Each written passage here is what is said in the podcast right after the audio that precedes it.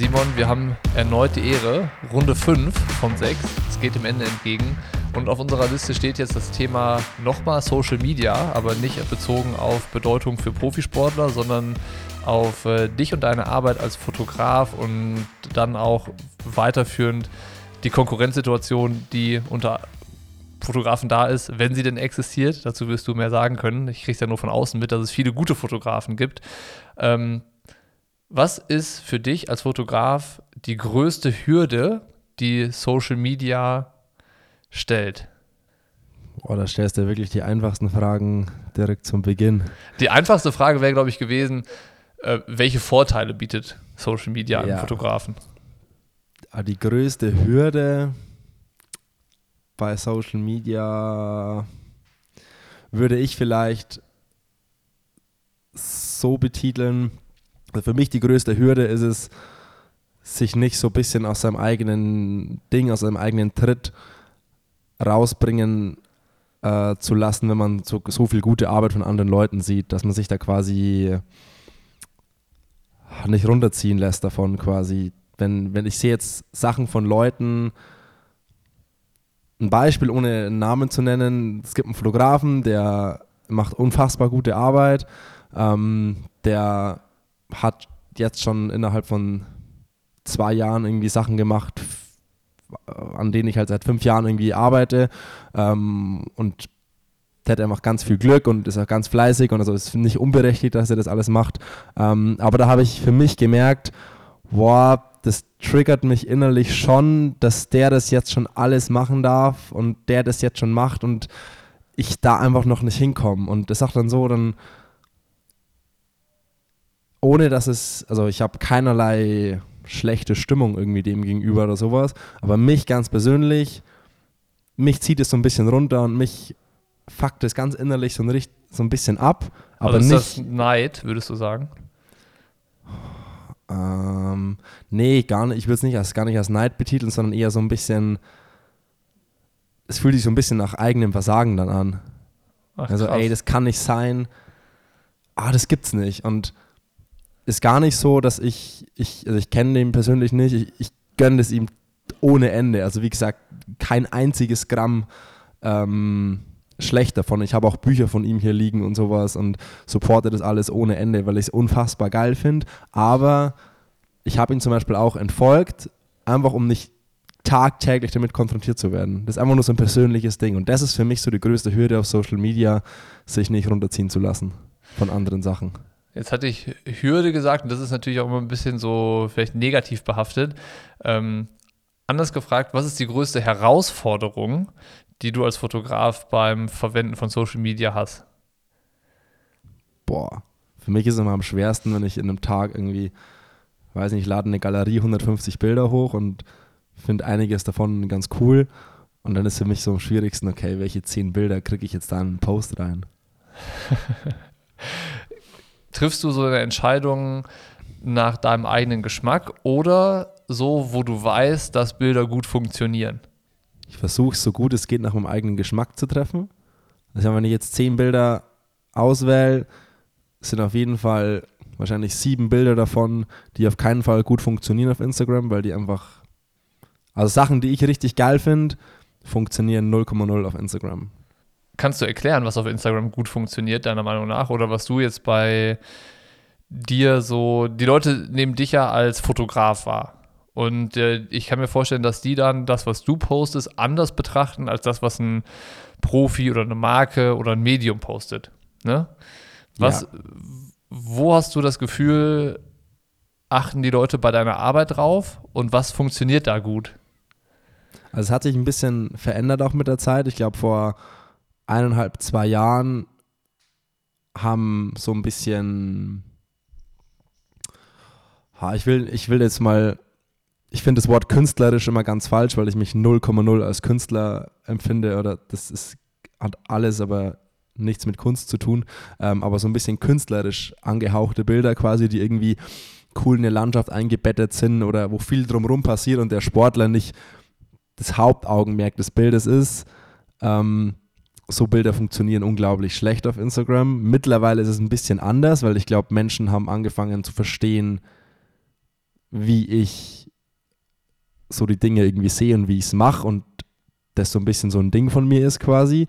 Deswegen habe ich das Gefühl, dass so Bilder auch anfangen zu funktionieren. Aber es gibt auch Sachen, da denke ich mir so, boah, das ist wahrscheinlich für mich persönlich das beste Foto der letzten Monate. Und das kriegt dann irgendwie 60 Likes und funktioniert einfach gar nicht. Ärgerst du dich dann? Äh, denkst du dann so, Leute, warum versteht ihr das denn nicht, dass das ein gutes Foto ist? Das ist doch super schön. Und dann. Ja, äh, und, ich ärgere, und, ich, und ich ärgere mich dann vor allem, dass so ein Foto, wenn ich das auch in meine Story poste, das hat 0,0 Relevanz. Wenn ich aber einen wenn ich aber eine Story poste, wo ich in meiner Kaffeemaschine hier ein äh, Espresso auf ein Schokoeis, ein Affogato mache, kriege ich 30 Nachrichten drauf und die Leute fahren voll drauf ab, wo ich mir denke so, ey, ist euer Ernst? also ist also Instagram, Instagram in a nutshell ist ungefähr so, dass Arbeit, in die man wirklich, wo man wirklich sagt so, boah, ey, das ist, in dem Bild steckt ganz viel, was ich die letzten fünf Jahre irgendwie mir gedacht habe. Funktioniert null, aber Hundebilder und Kaffee-Stories funktionieren einfach ohne Ende. Das ist Instagram in a nutshell. Das macht es aber für dich als Fotograf nicht unbedingt einfacher. Nee, also man darf sich da auch nicht. Also ist jetzt nicht so, dass mich das so richtig, dass ich mir da irgendwie einen Schuh draus mache oder so. Es ist halt einfach so. Verrückt, und ich ne? werde trotzdem weiterhin Bilder posten, die ich richtig gut finde, obwohl ich weiß, sie funktionieren nicht. Wie ist denn die Konkurrenzsituation ähm, in der Fotografenlandschaft? Im Triathlon jetzt speziell oder ein bisschen weiter gesprochen, vielleicht im Radsport.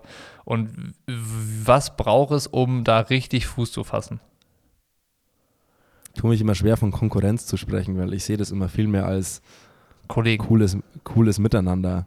Und es ist ja auch so, Beispiel, ich habe es in St. George einfach organisatorisch nicht hinbekommen. Ich war einfach zu spät dran.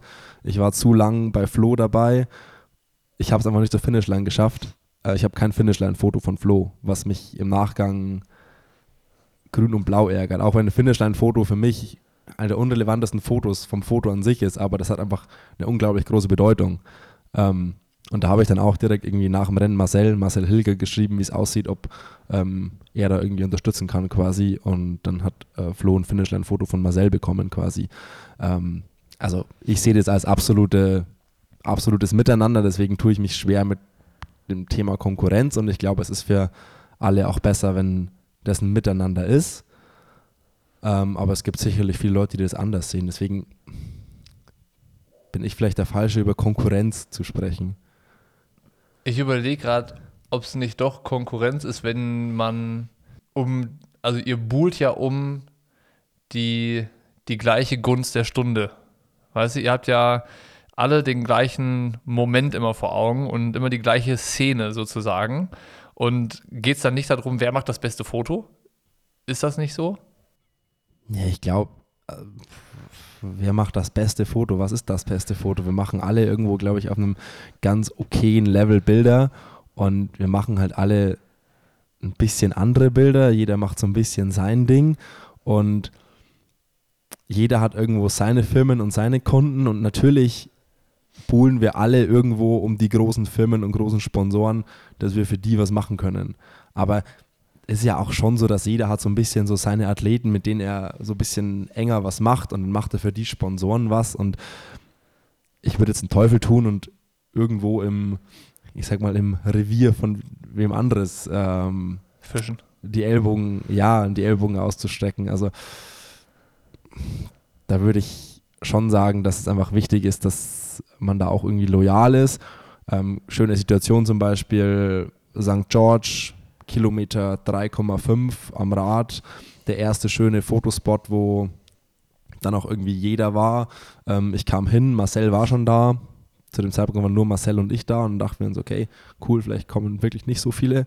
Ähm, war dann anders. ähm, und ich bin dann so ein bisschen in, ins Feld weiter reingelaufen. Marcel hat direkt an der Straße fotografiert und ähm, wo ich dann relativ weit hinten war, hat Marcel, Marcel sich auch umgedreht, ob es für mich passt, wo er steht, ob er im Weg steht oder sowas. Also,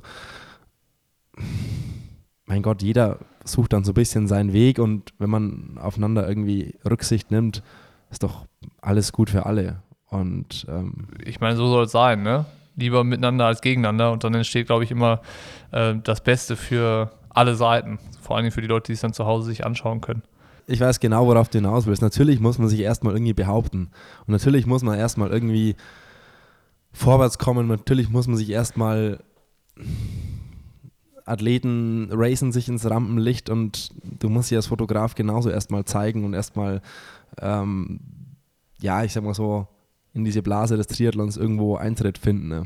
Das dauert natürlich einfach und wir hatten in den Folgen davor ja mal dieses Thema Fleiß und äh, diesen Hunger nach viel zu machen und den brauchst du einfach und dann, wenn du dann mal mit den richtigen Athleten irgendwie was machst und dann immer mehr vorwärts kommst, dann findet man ja irgendwo Eintritt in die Triathlon-Blase. Das war ja mit Pushing Limits am Anfang wahrscheinlich nicht anders. Das dauert halt einfach ein bisschen und wenn man sich dann da mal seinen Platz gefunden hat in der ganzen Welt, ähm, dann darf man den halt auch behalten, glaube ich. Was ich interessant fand, gerade als du über den Fotografen gesprochen hast, dessen Namen du nicht nennen willst, wo du so ein bisschen äh, sagst, das äh, tut dir weh zu sehen, was der schon alles macht und machen kann, wo du noch nicht bist, äh, was du noch nicht machen darfst. Ähm, da hast du von Glück gesprochen. Wie, was ist denn Glück, das man als Fotograf haben muss, um weiterzukommen?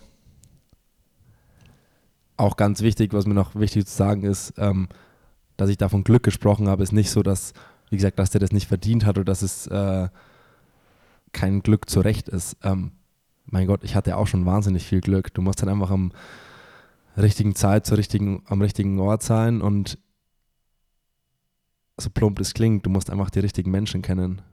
Du brauchst die richtigen, du, du brauchst die richtigen Menschen, die dich in die richtigen Boote setzen. Und ähm, dann, da würde ich dann so ein bisschen von Glück sprechen quasi. Man kann, man kann das Glück provozieren, man kann es herausfordern. Ob man es dann hat, ist die andere Sache. Wie gesagt, ich hatte auch schon wahnsinnig oft ganz viel Glück. Also das, es gibt ja so zwei Arten von Glück, vielleicht gibt es sogar noch mehr. Ähm, Glück haben ist ja dann irgendwie auf eine Situation bezogen vielleicht, ne? zur richtigen Zeit am richtigen Ort oder die richtigen Leute kennen, die einen dann ähm, unter die Arme greifen und einen so ein bisschen voranbringen. Und dann sind es ja so Glück, Glücksmomente, die man fühlen kann. Kennst du sowas als Fotograf, wo du das, wo du das erkanntest? So, jetzt gerade hatte ich Glück, jetzt gerade war ich am richtigen Ort zur richtigen Zeit und äh, erinnerst du dich da an speziell irgendwas, dass du auch schon mal dieses äh, Glück so erfahren hast? Ja, ganz oft. Also, das ist immer so, wenn ich irgendwo in der. Ich habe ja am Tag vorm Rennen immer so auch so richtig die Hosen voll. Das ist, weil das ist alles halt unplanbar und du, ich, ich weiß immer nicht, ob ich der, also man, ich habe mal Angst vor falschen Entscheidungen am Renntag und am Tag davor ist halt alles so, du hast nichts unter Kontrolle an diesem Tag. Das, du musst dich einfach auf das verlassen, was du dann wie entscheiden wirst, aber das ist nicht planbar alles. Und wenn ich dann am Renntag zwei, drei gute Momente habe und denke so, ah geil, richtig gut, es ist gerade irgendwie so, keine Ahnung, ich wusste am Renntag, in St. George nicht, ob ich in den Snow Canyon komme, ob das klappt organisatorisch mit Autofahren und das war alles so ein bisschen ungewiss. Und als ich dann in, also als es dann geklappt hat, als wir am Snow Canyon waren und Flo auch das Rennen in den Snow Canyon hoch angeführt hat, war ich so, boah, da habe ich so zwei Wochen lang davon, war das so mein Wunschtraum quasi, am Rennen irgendwie in einer guten Situation im Snow Canyon zu sein und dass dann Flo auch noch das Rennen im Snow Canyon hoch anführt. Ich habe da jetzt nicht das beste Foto irgendwie gemacht. Ist ein normales, schönes Foto vom Snow Canyon mit der Rennsituation irgendwie und zwei, drei nähere Sachen auch von den, von den Athleten, aber ist jetzt nicht so, das würde jetzt nicht in meine Top 5 des Tages irgendwie kommen, das Bild, aber es war einfach eine geile Situation. Es war einfach so, oh, Hammer. So für dich das Gefühl, es lohnt sich jetzt hier zu sein. Der, ja. der Moment war es wert, Fotograf zu ja. sein. Ja, absolut. Gibt es noch mehr so Sachen, ähm, worauf du dann vielleicht auch so so hinfieberst. Also ich glaube, wir hatten in einer äh, Folge mal so drüber gesprochen, äh, so das perfekte Foto zu machen und äh, dann, dann zu sagen, da kommt alles zusammen. Ähm, jetzt hast du gesagt, da hattest du so zwei Wochen lang diesen Wunschtraum davon. Ähm, was, was, was noch? Ich meine, du bist dieses Jahr auf Hawaii.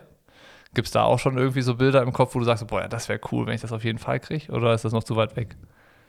Hm, auf Hawaii wäre es auf jeden Fall cool, Sachen zu machen, die ich halt nicht schon 10.000 Mal gesehen habe. Weil wenn ich jetzt an Fotos vom Ironman Hawaii denke, ist es zu 90% echt stinklangweilig.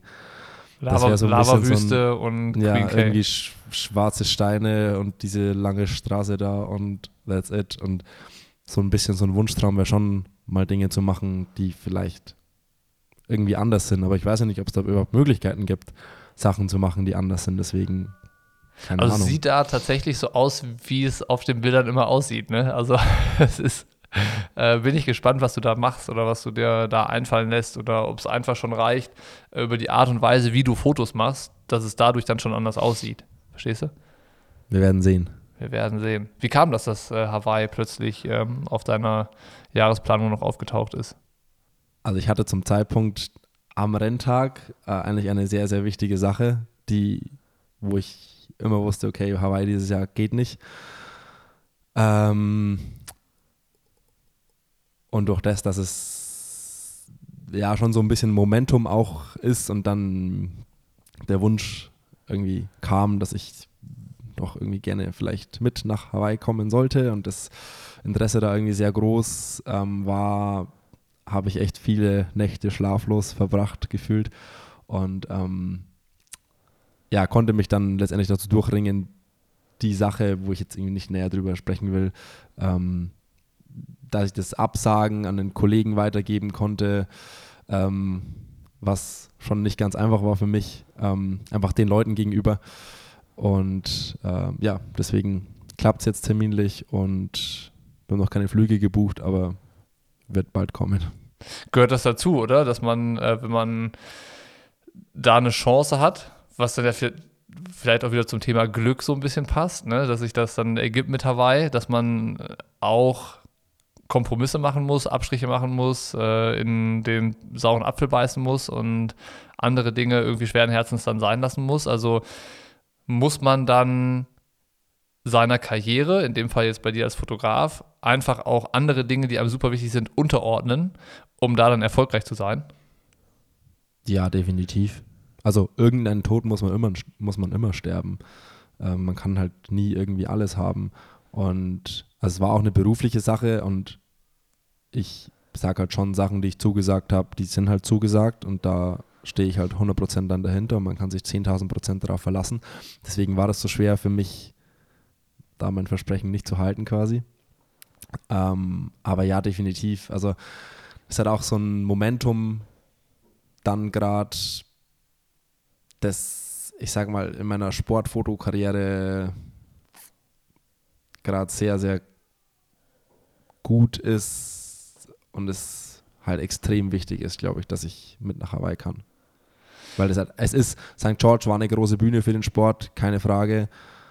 Hawaii ist trotzdem die größte Bühne für den Sport, die es jemals gab und die es wahrscheinlich auch lange Zeit noch geben wird.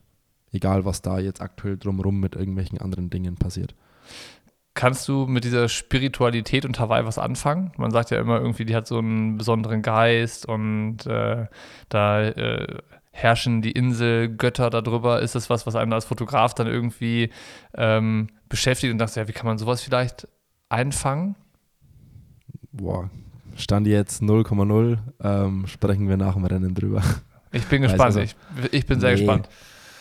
Ist jetzt, ich bin nicht so der spirituelle Typ irgendwie, kann da erstmal irgendwie wenig damit anfangen, aber es ist schon immer so, es gibt einfach Orte, Schwimmstart Challenge Rot ist einfach zum Beispiel auch was ganz krass Besonderes. Egal bei wie viel Rennen man irgendwie schon war, Kanal in Rot, Schwimmstart hat einfach irgendwie was und deswegen, keine Ahnung, kann es davor nicht sagen und ist, ja. Ich glaube, das ist eher das, was ich meinte, so den, den, den, diese, diese Energie, die in der Luft liegt, rund um ein Rennen, ne, sei es Hawaii oder wie du es beschrieben hast, Rot, ähm, ob das einen beschäftigt vorher. Also irgendwie am Schwimmstart auf Hawaii, da gibt es so eine Kaimauer, da, da, tanzen immer so Hula-Tänzer morgens. Ne? Das ist, ist ein super äh, schöne Szene, wo man irgendwie auch Gänsehaut äh, bekommt, wenn dann da diese hawaiianischen Trommeln da sind und dann tanzen die Hula-Leute da. Ähm, Gleichzeitig ist das was, was ich auf Fotos noch nie gesehen habe. Wo ich mir denke, so, Alter, das ist eigentlich, ist das, das zu sehen und irgendwie mitzubekommen, ist hundertmal schöner als die, die, die 200 Leute, die an der, an der äh, Startlinie treiben, wo noch gar nichts passiert, mir anzugucken. Ja, also, also es ist definitiv so, ähm, ich will definitiv das, was, also dieses Hawaii-Ding definitiv auch bebildern. Also das ist ja dann schon der einfach der größte Ort, den der Triathlon hat. Ähm, und unabhängig von irgendwelchen Geistern oder whatever, ähm, will ich schon so dieses ganze Drumherum, was ist dieses Kailua Kona eigentlich, von dem immer jeder spricht, ähm, das muss auf jeden Fall natürlich irgendwie bebildert werden und das ist auch was, was irgendwie schon so ein bisschen fehlt, gefühlt würde ich unterschreiben und ich bin sehr gespannt, was kommt von Hawaii, dann von dir. Unsere 20 Minuten sind voll. Ich habe ein bisschen das Gefühl, wir haben über alles und nichts gesprochen. wir, haben da, wir, haben über, wir, haben, wir haben eine Frage über Social Media gesprochen und den Rest nicht. Ich weiß ich nicht, wollen wir einfach eine Verlängerung machen in fünf Minuten? Also, oder nicht? Oder was meinst du? Ich würde sagen, dass wir die Podcast-Folge beenden und dann die sechste aufnehmen. Und da geht es ja dann schon wieder um ein anderes Thema. So machen wir das.